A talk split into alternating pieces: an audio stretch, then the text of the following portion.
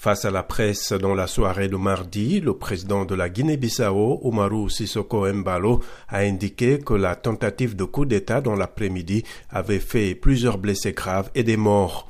Les assaillants auraient pu me parler avant ces événements sanglants, a-t-il dit à la presse.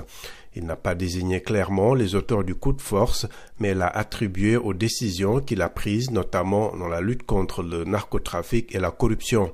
Après plusieurs heures de confusion dans la capitale Bissau, il a d'abord envoyé un message sur Twitter pour rassurer Je vais bien, Alhamdulillah, Dieu merci, a-t-il dit.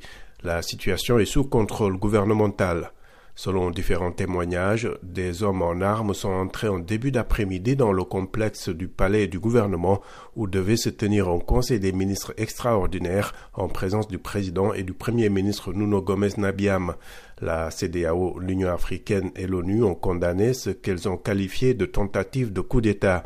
Au cours des derniers mois, le président Mbalo était à couteau tiré avec le Premier ministre et la menace d'un limogeage de ce dernier et d'une dissolution du Parlement planait constamment sur la vie politique nationale.